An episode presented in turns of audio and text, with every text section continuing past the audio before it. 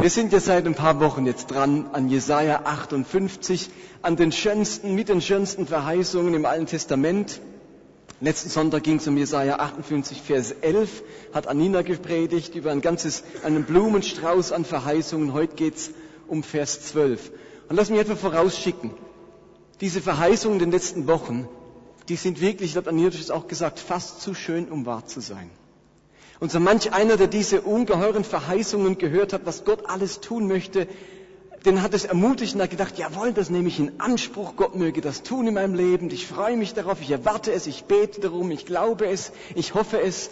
Und andere haben sich gedacht, mich zieht das noch mehr runter. Das ist so weit weg. Ich meine, das ist wie, wenn man mir den Speck durchs Maul zieht und am Schluss kriege ich ihn doch nicht. Ähm, also auch, manche hat auch so reagiert auf diese schönen Verheißungen. Nun, es ist manchmal ganz schön schwierig, es recht zu machen. Im alten Jahr haben wir eher eine, eine Predigt über das Gebet gehalten oder eine Serie, wo vielleicht ein wenig nüchtern und realistisch war. Und da sagen die Leute, dann kommen die Mails, warum ermutigst du uns nicht mehr? Warum ist das so realistisch? Zieh uns hoch, ermutig uns, mach uns Hoffnung, das Leben schwer genug wenn ich mir dann eine hoffnungsvolle Predigt mache mit den schönsten Verheißungen, dann kommen die Mails, ähm, ich fühle mich von Gott verarscht irgendwie, der macht es sowieso nicht, bleibt doch realistisch. Also es ist dann ganz schön schwierig. Deswegen wechseln wir ab. Im Dezember war es also ganz down to earth und jetzt ist es himmelhoch jauchzend.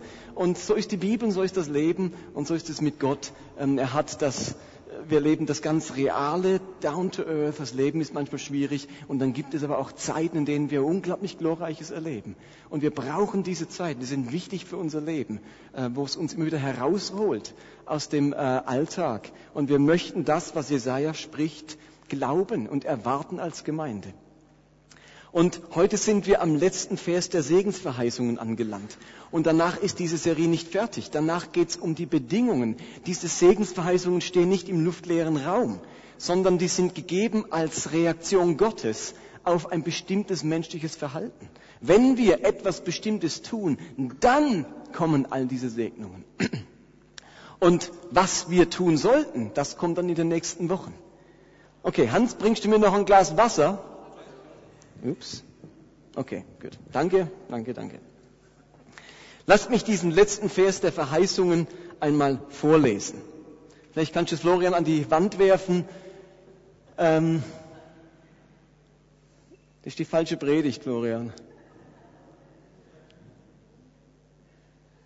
Es müsste die Vers 12 sein. Kannst du mal gucken?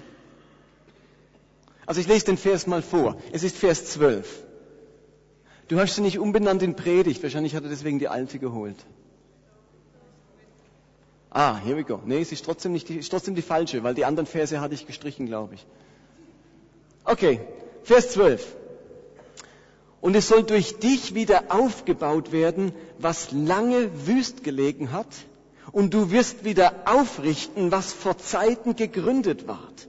Und du sollst heißen, der die Lücken zumauert und die Wege ausbessert, dass man da wohnen könne. Ich lese es nochmal. Jesaja oder Gott verheißt seinem Volk, und es soll durch dich wieder aufgebaut werden, was lange wüst gelegen hat. Und du wirst wieder aufrichten, was vor Zeiten gegründet war. Und du sollst heißen, der die Lücken zumauert und die Wege ausbessert, dass man da wohnen könne. Es geht in diesem Video ums Bauen, Aufbauen, Aufrichten, Zumauern, Ausbessern. Das sind Worte, die in diesem Vers benutzt werden. Es geht heute ums Bauen.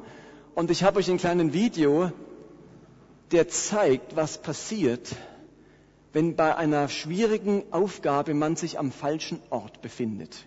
Äh, kannst du kurz das Licht ausmachen und das zeigen? I don't know about you, but I hate Mondays. Oh. Oh no!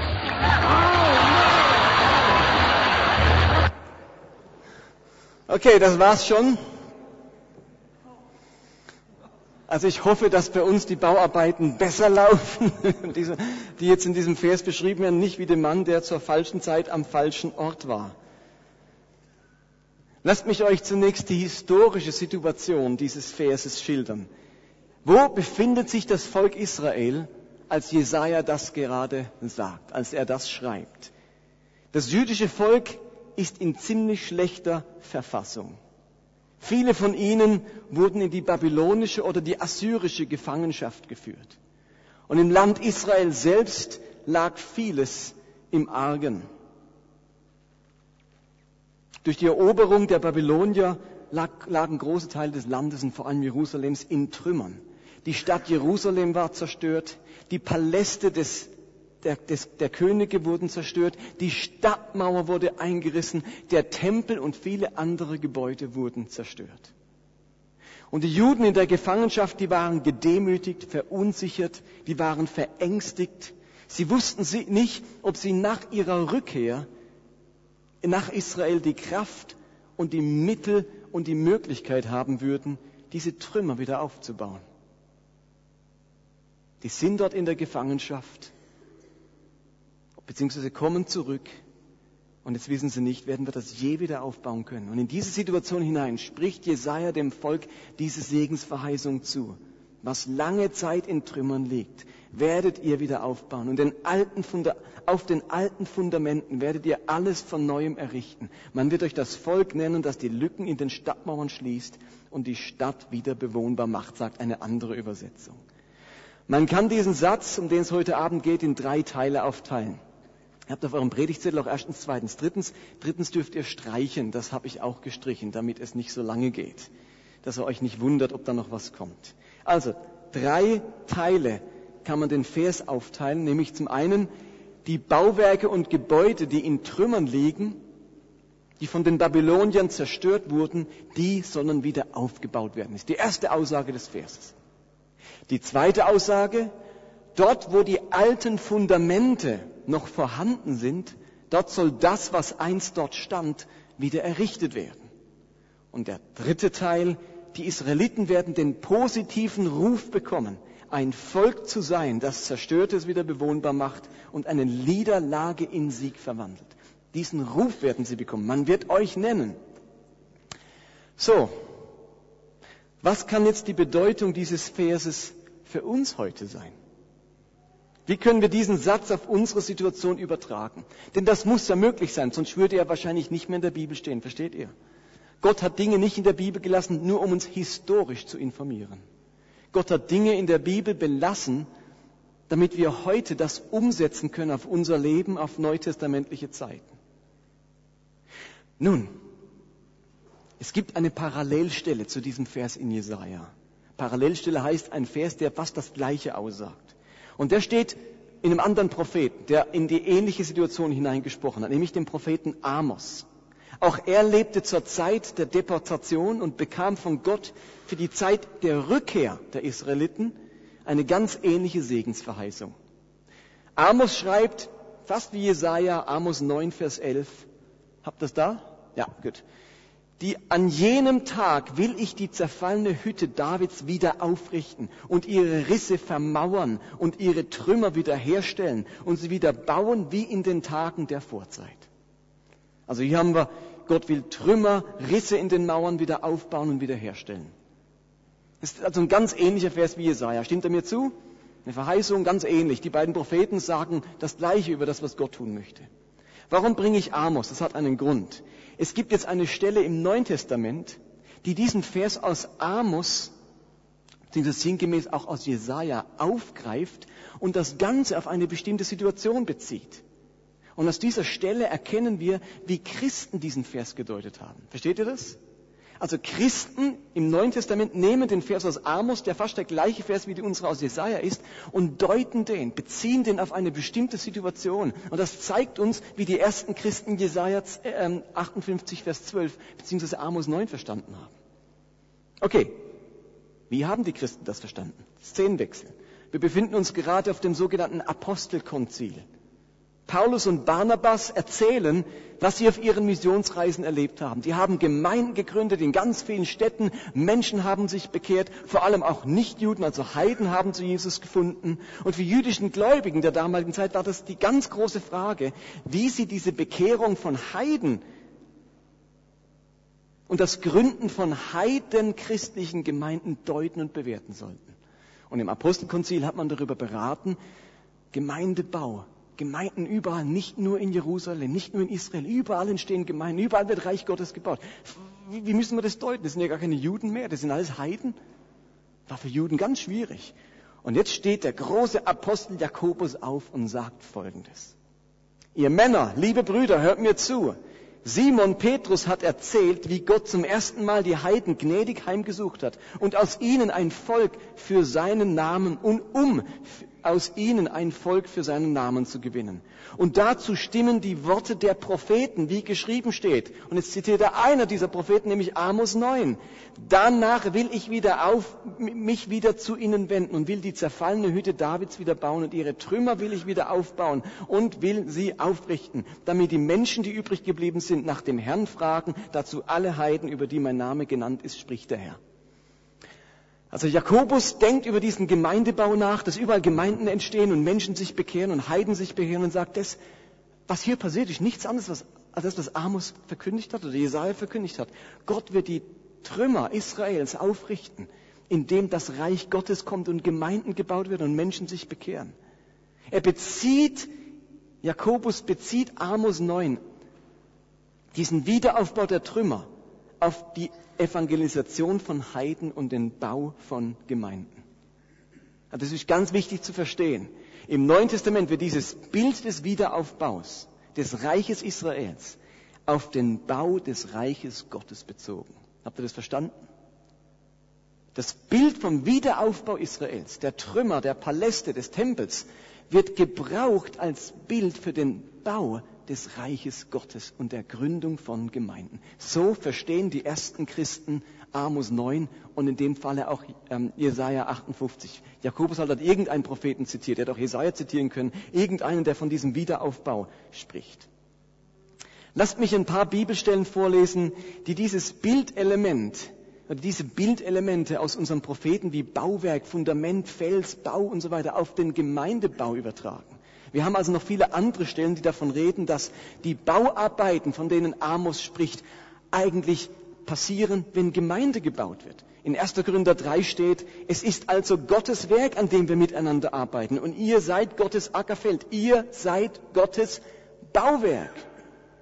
Oder im zweiten Korintherbrief sagt Paulus, denn wir sind der Tempel, wir sind der Tempel des lebendigen Gottes. Wie Gott gesagt hat, ich will mitten unter ihnen sein und mitten unter ihnen leben. Wir sind der Tempel, nicht irgendein Tempel in Jerusalem. Wir sind der Tempel. 1. Timotheus 3. Aber falls sich mein Besuch noch hinauszögern sollte, weißt du nun, wie man sich im Hause Gottes in seiner Gemeinde zu verhalten hat. Die Gemeinde des lebendigen Gottes ist der tragende Pfeiler und das Fundament der Wahrheit. Wir finden dort all diese Begriffe wieder. Pfeiler, Fundament, Haus, Bauwerk, Tempel und die werden alle benutzt für den Gemeindebau. Okay? Wenn also im Alten Testament verheißen wird, dass Gott auf den Bau oder den Wiederaufbau oder die Wiederherstellung des Tempels oder der Stadtmauer seinen Segen legen will, dann haben das die Menschen im Neuen Testament als Verheißung für den Gemeindebau und den Bau des Reiches Gottes verstanden. Und somit sind wir bei Jesaja 58, Vers 12 weg von, ganz, von, den ganz persönlichen Segensverheißungen wie Heilung oder Gebetserhörung oder Frieden in der Seele oder Wohlstand so hatten wir es die letzten Sonntage. Da ging es um ganz persönliche Zusagen. Jetzt mit Jesaja 58, Vers 12 sind wir nicht bei persönlichen Segensverheißungen. Wir sind bei Gottes Herzschlag für die lokale Gemeinde angelangt. Okay? Vers 12, da geht es um, um Gottes Herz für die lokale Gemeinde und nicht so sehr um Segensverheißungen für mich ganz persönlich. Übertragen geht es hier um die Ausrüstung und Brauchbarkeit eines jeden einzelnen Christen im Reich Gottes. Und mit dieser Vorarbeit, die ich jetzt gerade mit euch gemacht habe, gehen wir jetzt an diesen Vers dran und versuchen, ihn auf unsere Zeit und unsere Situation zu übertragen. Jesaja 58, Vers 12 redet vom Bau der lokalen Gemeinde. Bill Heibels, der Hauptredner dieses, dieses Kongresses, wo wir waren, der sagt seit vielen Jahren immer wieder einen Satz, den Tausende von Menschen sehr zu Herzen genommen haben, zutiefst glauben, nämlich die Gemeinde, die lokale Gemeinde ist die Hoffnung der Welt. The local church is the hope of the world, sagt er immer wieder. Die glauben zutiefst in dieser Gemeinde in Willow Creek, dass die lokale Gemeinde, der Leib Christi hier am Ort in Chicago, die Hoffnung der Welt ist. Viele sagen immer, hey, was soll denn das? Christus ist die Hoffnung der Welt. Das stimmt. Aber Christus ist auch das Licht der Welt. Und trotzdem sagt Christus zu dir, ihr seid das Licht der Welt. Also dass Christus die Hoffnung der Welt ist und Christus das Licht der Welt ist, schließt nicht aus, dass auch wir Licht der Welt sein sollen und Hoffnung der Welt sein sollen. Denn wir sind Christi Leib, wir sind Christus auf Erden. Wir sollen die Hoffnung der Welt sein. Und in Vers 12 fängt der Vers mit folgendem Satz an, es soll durch dich wieder aufgebaut werden, was lange wüst gelegen hat. Also ursprünglich gilt oder galt Gottes Segensverheißung hier für die Zeit nach der babylonischen Gefangenschaft und der Vernichtung durch die Feinde. Sie gilt also für die Zeit nach einer Krise. Sie gilt für eine Phase, wenn man Zerstörtes und Schaden hinter sich hat und nun wieder aufbauen möchte. Also einen Wiederaufbau, den braucht es nicht, wenn gerade alles gebaut ist. Den braucht es in Orten, wo etwas zerstört wurde. Momentan braucht Haiti Wiederaufbau, weil alles da niederliegt. Dort ist zerstört, dort muss man wieder aufbauen. Wenn also nach einer Krise, nach einer Katastrophe, nach Schlimmem, muss man wieder aufbauen. Und ganz offensichtlich hat das nicht nur das Volk Israel erlebt, ganz offensichtlich erleben das auch Gemeinden im Laufe ihres Daseins. Gemeinden erleben Krisen, sie erleben Konflikte, sie erleben Kleinkrieg und den Verlust von Mitgliedern. Gemeinden erleben, dass Projekte nicht aufrechterhalten werden können, dass kostbare Dinge verloren gehen, ein Hauskreis zumacht, ein Abendgottesdienst geschlossen wird, ein Missionar nicht mehr finanziert werden kann, äh, zur Jugendgruppe niemand mehr kommt und so weiter. Gemeinden erleben das, dass Dinge, die da sind, kaputt gehen, zerstört werden. Auch die Basilea Vineyard Basel hat Veränderungen und schwierige Jahre, Jahre erlebt. Wir alle haben auch erlebt, dass dass das nicht mehr da ist, dass das nicht mehr so ist, wie es sein soll, dass das irgendwie mehr Trümmer ist als richtig. Wir alle haben das auch miterlebt. Und vielleicht seid ihr hier als Gäste, weil in eurer Gemeinde gerade etwas in Trümmern liegt. Oder weil es nicht so ist, wie es sein sollte und zerstört wurde, kaputt ging. Vers 12 verheißt nun, Gott verheißt uns, dass das, was lange wüst gelegen hat, wieder aufgebaut wird. Unsere Fehlschläge und unser Versagen sind noch lange nicht Gottes Ende. Gott lässt solche Erfahrungen zu, weil sie uns verändern, demütig machen, geduldig und barmherzig. Das sind Zeiten, in denen ein Josef nach Ägypten verkauft wird, das Volk Israel nach Babylon verschleppt, David von seinem Sohn entmachtet wird, Hiob schwer erkrankt, Petrus Jesus verleugnet oder Paulus und Barnabas sich in die Haare bekommen. Das sind Krisen. Versagen, Trümmer und Zerbruch. Und diese Momente waren nicht das Ende. Sie waren trotz allem Zeiten Gottes, versteht ihr? Davids Leben lag zeitweise in Trümmern. Hiobs Gesundheit lag in Trümmern. Paulus und Barnabas Beziehung lag zwischendurch in Trümmern. Aber es war nicht das Ende, weil wir einen Gott haben, der sagt, dass durch uns wieder aufgebaut wird, was lange wüst gelegen ist. Selbst wenn wir es selbst kaputt gemacht haben, versteht ihr? Der Vers gilt auch, wenn wir selbst an den Trümmern schuld sind. Vielleicht sind wir aber auch nicht schuld, vielleicht sind wir nur Opfer der Trümmer. Vielleicht leben wir mit den Folgen der Trümmer, die angerichtet wurden. Aber unser Gott verheißt, dass durch uns Trümmer wieder aufgebaut werden sollen.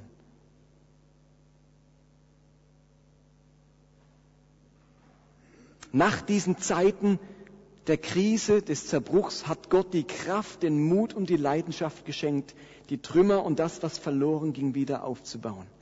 Und ich persönlich nehme heute Abend einfach mal diesen Satz für unsere Gemeinde ganz persönlich. Ihr Lieben, jetzt geht's nicht um dich persönlich, nicht um, nur um deine Trümmer im Leben. Davon haben wir bei der ersten Predigt gesprochen. Vielleicht erinnert ihr euch, Wiederherstellung ähm, unseres Lebens. Und Gott macht unseren Schaden wieder gut. Da war es ganz persönlich. Erinnert ihr euch? Jetzt geht's mal nicht um dich persönlich. Jetzt geht es um Gottes Baustelle. Und diese Baustelle heißt seine lokale Gemeinde, der Bau Gottes, die Gemeinde.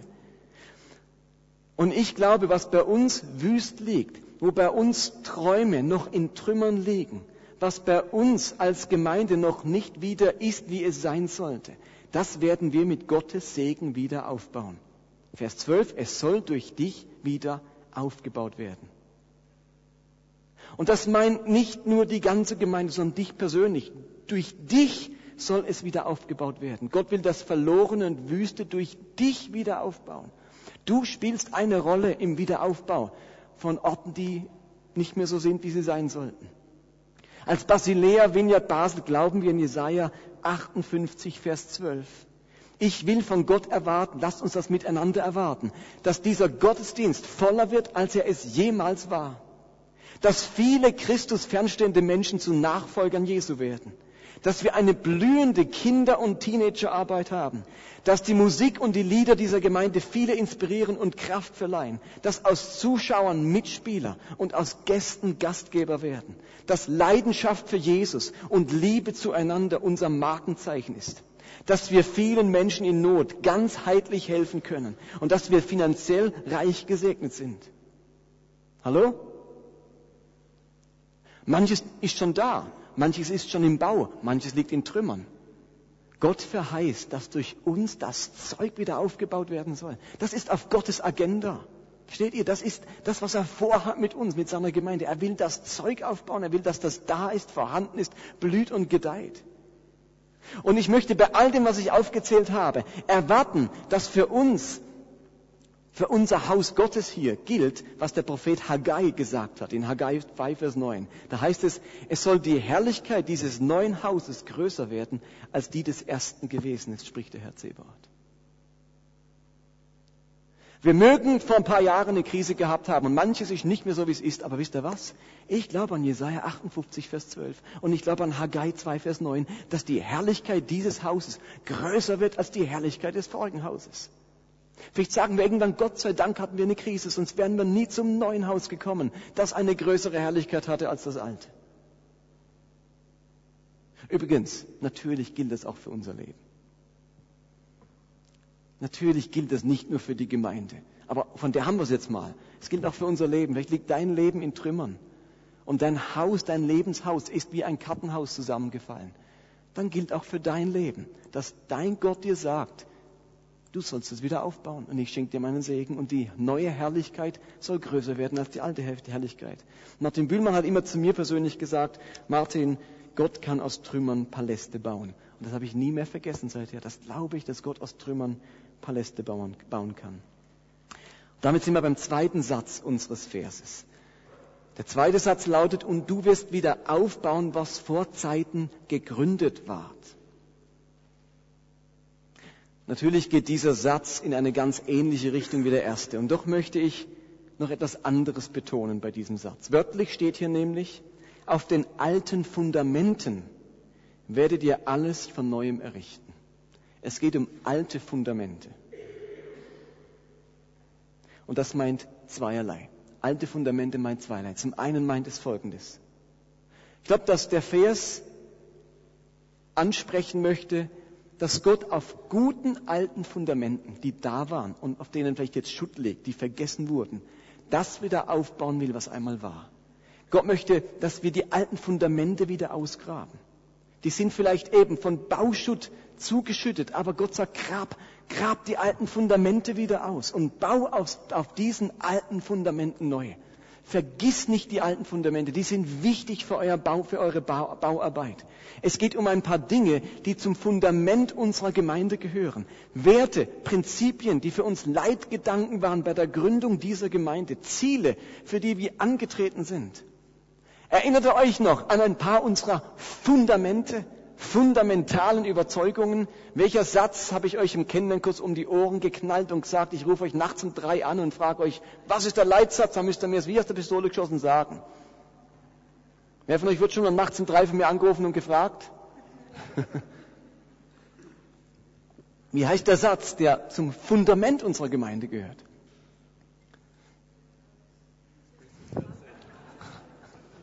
Oh, tief vergraben, damit es ordentlich Schub wird. Dominik, sag's. Du hast ja gerade gesagt. Genau. Wir wollen, dass aus Christus fernstehenden Menschen leidenschaftliche Jünger, Nachfolger Jesu werden. Das ist so ein Fundament. Und manchmal im Trubel und in der Krise und im Durcheinander vergisst man diese Fundamente, sind die einfach verschüttet. Und, und Jesaja sagt, auf die alten Fundamente wirst du wieder aufbauen. Wir wollen das als Gemeinde wieder freilegen, sagen, dazu sind wir angetreten. Wenn du hier sitzt und dich dazu zählst, dann ist unsere große Mission, dass aus Christus fernstehenden Menschen leidenschaftliche Nachfolger Jesu werden. Wir brauchen kein neues Fundament. Wir müssen keine neue Fundamente gießen. Die sind da und die sind gut. Oder ein anderes Fundament war, Kirche, die Spaß macht, Glaube, der Sinn macht. Der Christian kommt regelmäßig, mindestens einmal im Vierteljahr zu mir und sagt, Martin, wir müssen wieder mehr Scheiß machen. Also dieses Element von Lachen miteinander, fröhlich sein, gerade wenn man in der babylonischen Gefangenschaft war, wo man die, wo man die, die Trauerkleider anhat und die, die Hafen oder die, die, die Seiteninstrumente, heißt dann irgendwo an die Bäume hängt, weil man nicht mehr spielen kann. Sagt Gott, Freude statt Trauer, Lobgesang statt eines betrübten Geistes. Und immer wieder sagt der Christian, komm, wir müssen wieder Scheiß machen miteinander. Also irgendwas Lustiges, Spaß miteinander haben, die Gitarren wieder runternehmen und wieder äh, Loblieder singen und so weiter. Ein anderes Fundament unserer Gemeinde ist wir wollen eine zugängliche und relevante Kirche sein, gerade für entkirchlichte Menschen. Zugänglich und relevant. Deswegen machen wir bestimmte Dinge nicht im Gottesdienst, weil wir den Eindruck haben, die sind nicht zugänglich. Wir müssen uns immer wieder neu überlegen, für die Kultur um uns herum, für die Menschen um uns herum, was bedeutet es, zugängliche Kirche zu sein? Dass man nicht, wenn jemand hier sitzt und du deine Schwiegermutter mitbringst oder deinen Arbeitskollegen, hinterher zwei Stunden erklären musst, was alles Komisches passiert ist in dem Gottesdienst. Das wollen wir nicht. Wir wollen, dass du jemand mitbringen kannst und er denkt, und den Eindruck hat, es hat mich tief angesprochen. Ich habe verstanden, von was ihr redet. Ein anderes Fundament heißt, wir wollen eine wachsende Gemeinde sein, die nicht nur mit einer der reinen Selbsterhaltung beschäftigt ist. Wir wollen als Gemeinde wachsen und groß werden. Raus aus dem elenden Dasein, wo man als Gemeinde nur mit der reinen Selbsterhaltung beschäftigt ist und sonst nichts anderes tun kann. Und wir wollen von konsequenter Nachfolge aus Liebe und nicht aus Gesetzlichkeit geprägt sein. Das sind solche Fundamente. Und Jesaja 58 verheißt uns, dass auf den alten Fundamenten alles von neuem errichtet wird. Wir dürfen auf diese alten Leitgedanken und Prinzipien aufbauen. Und jetzt wird Neues gebaut. Neues sieht nicht unbedingt aus wie das alte, aber steht auf demselben Fundament.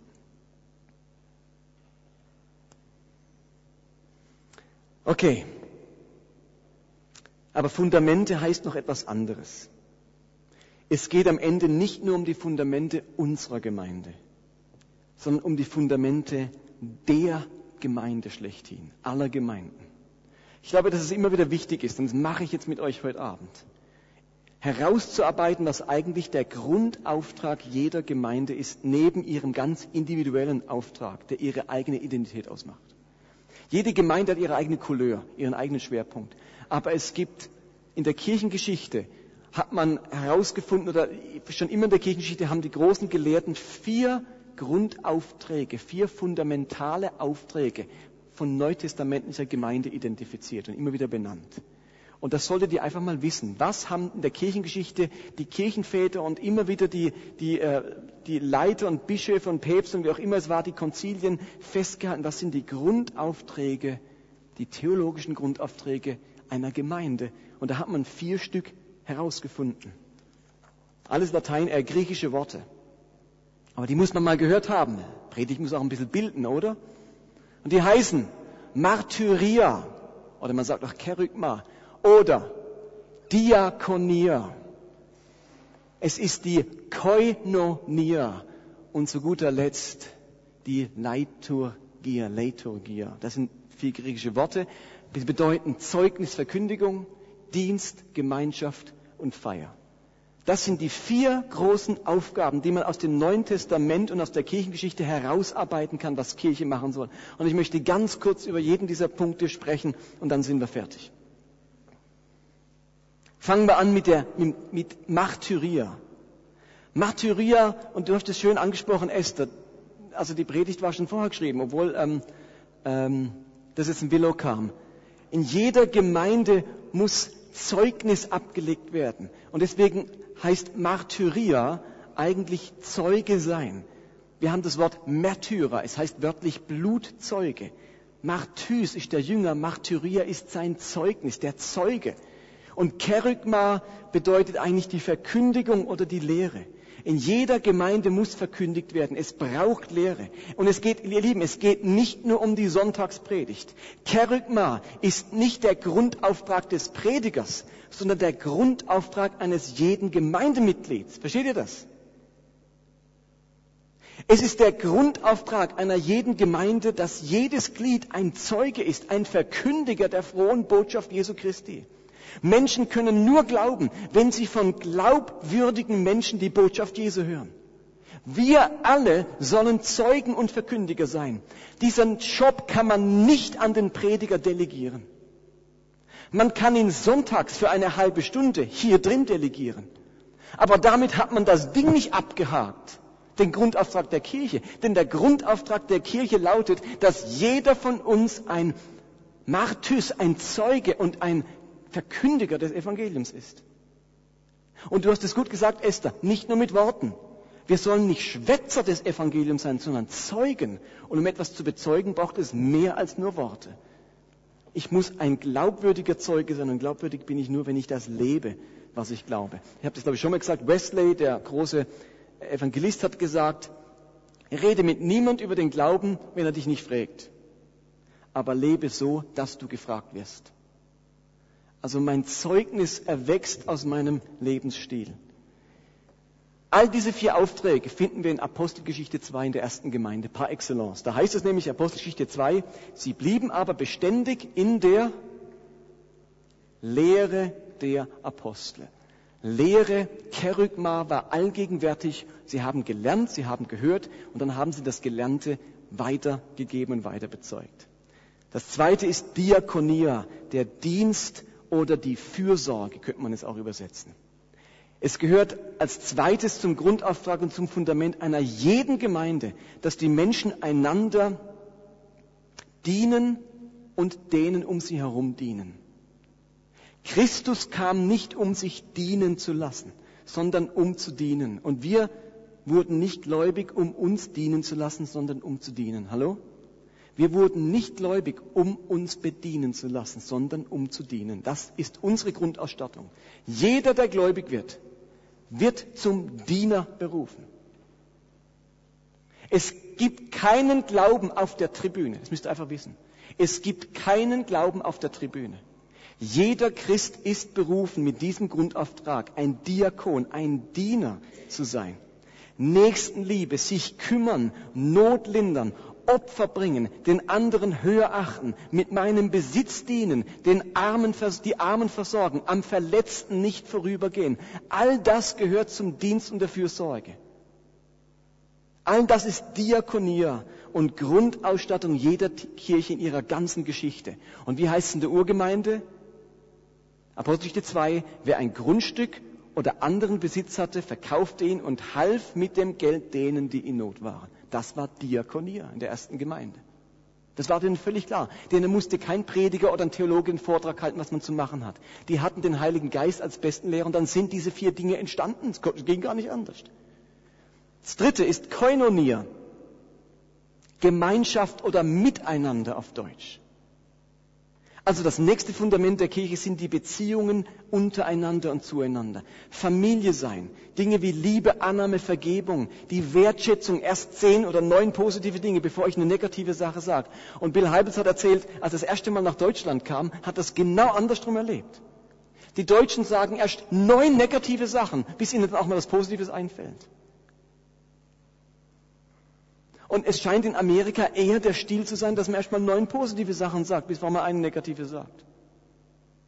Und wir haben dann immer Angst, ach, das ist geheuchelt, ist doch eine Show. Und sagen es dann gleich. Ihr Lieben, ich werde erst neunmal gestreichelt, bevor ich einmal geschlagen werde, wenn die Streichler nicht von Herzen kommen. Und wir sollen, also wir sollen nicht heucheln. Aber vielleicht fällt uns auch so wenig ein, Positives, weil wir so wenig gewohnt sind. An Negativen fällt uns ja unglaublich schnell was ein. Da muss ich gar nicht groß überlegen. Das ist gerade wie so ein Gedankenblitz. Flupp, weiß ich schon. Das Positive fällt uns ganz oft nicht ein, weil wir es nicht gewohnt sind, in die Richtung zu denken, auf diese Dinge zu achten. Also Wertschätzung, jeder als Glied am Leib, der gebraucht wird, einander tragen und ermutigen, Zeit haben, zuhören. Kirche hat den fundamentalen Auftrag, eine enge Gemeinschaft zu sein, Beziehung zu leben. Und daher ist es gänzlich unmöglich, Christ zu sein, ohne Teil einer Gemeinschaft zu sein. Man kann nicht Christ sein, ohne das Evangelium zu verkündigen. Man kann nicht Christ sein und auf der Tribüne sitzen und nicht dienen. Man kann nicht Christ sein und allein sein und nicht Teil einer Gemeinschaft. Das ist nicht die Idee von Kirche. Wie war es in der Urgemeinde? Apostel 2, Vers 42. Sie blieben aber beständig in der Gemeinschaft. In ihren Häusern hielten sie das Mahl des Herrn und aßen gemeinsam mit jubelnder Freude und reinem Herzen. Und zu guter Letzt, Liturgia. Wir haben das Wort Liturgie daher. Das meint die Feier, die öffentliche Feier und den Gottesdienst. Liturgie ist nichts anderes wie das Hinaustragen der ersten drei Aufträge in die Öffentlichkeit. Es ist der öffentliche Dienst, die öffentliche Gemeinschaft in Form einer Feier und einer öffentlichen Verkündigung. Durch einen Gottesdienst oder eine Versammlung oder eine Feier wird dieser Jesus verehrt, wird er bekannt. Musik und Anbetung spielt hier eine große Rolle. Gebete, die gesprochen werden, eben laut, Glaubensbekenntnisse, die abgelegt werden. Neben allem Dienen und Lieben und Zeugnis geben, muss es Momente geben, in denen sich die Christen versammeln und ihren Glauben feiern und Gott in ihrer Mitte erlebbar wird. Versteht ihr? Liturgie heißt es, jetzt machen wir das Ganze, jetzt, jetzt beten wir, jetzt feiern wir, jetzt, jetzt, beten wir Gott an, jetzt singen wir. Dieses Praktizieren, das ganz praktische Miteinander, das ist Liturgie. Und den Christen war klar, wir können das nicht nur daheim in unserem Häuschen machen, nicht nur in meinem Kämmerlein still. Wir müssen auch Bekenntnisse miteinander ablegen. Wir müssen sichtbar sein. Wir gehen auch in den Tempel. Wir sind nicht nur in den Häusern. Wir gehen in die schöne Halle des Tempels und dort wird gemeinsam gesungen. Und von der Urgemeinde heißt es, sie blieben aber beständig im Gebet. Tag für Tag versammelten sie sich einmütig im Tempel. Sie lobten Gott und waren beim ganzen Volk beliebt. Jesaja 58 verheißt uns, dass Gott uns damit segnen möchte, etwas Prächtiges auf diese Fundamente der Kirche aufbauen zu dürfen. Auf die alten Fundamente werdet ihr alles neu errichten. Ich fände es großartig, wenn wir diese vier Grundaufträge der Kirche im Kopf behalten und immer wieder überlegen, wie und was wir auf dieses Fundament bauen können, um diese Aufträge sichtbar werden zu lassen und auszuleben. Und am Ende von Jesaja 58, nachdem viele Verheißungen für das persönliche Leben und für das persönliche Wohlbefinden ausgesprochen wurden, verheißt Gott jetzt seinen Segen für den Bau seines Reiches und der Gemeinde. Und ihr Lieben, das ist eben Gottes Prinzip. Es darf nicht beim persönlichen Segen stehen bleiben.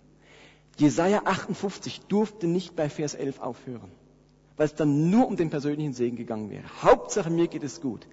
Alles persönliche Wohlbefinden, aller persönlicher Segen muss am Ende münden in dem Auftrag, der mich nach außen trägt. Wenn Gott es uns gut gehen lässt, uns schützt, uns bewahrt, uns reichlich segnet, dann mit dem Ziel von Vers 12, nämlich dass vieles davon zurückfließt in den Einsatz für sein Reich.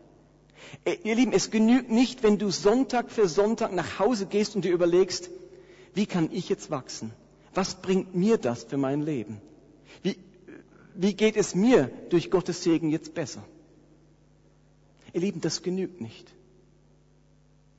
Wenn wir Sonntag für Sonntag Botschaften hören, Lieder hören, die Wahrheit hören, Gottes Segen erleben, Gottes Gegenwart erleben. Und es geht nur darum, was hat mir das gebracht? Wie kann ich das für mein Wohlbefinden umsetzen? Was hat Gott mir geschenkt? Dann ist das zu wenig. Das entscheidende Merkmal eines reifen Christen ist es, dass seine erste Frage lautet, Herr, was kann ich für dich tun? Was willst du von mir? Ich fahre Sonntag für Sonntag in diesen Gottesdienst und mein hauptsächliches Gebet ist, Herr, segne mich heute beim Predigen. Segne mich beim Gespräch mit den Leuten. Segne mich. Und das ist eigentlich ein anständiges Gebet. Ich habe nichts dagegen einzuwenden. Und doch habe ich mir in der letzten, letzter Zeit immer wieder überlegt, wie wäre es, wenn ich ganz anders beten würde, wenn ich herfahre und sage, Herr, wie kann ich dir heute dienen? Was kann ich heute für dich tun? Was ist dein Auftrag an mich heute? Also ich bin so in dieser Schiene, was Gott alles für mich tun will. Gott muss meine Agenda segnen, meinen Lebensplan.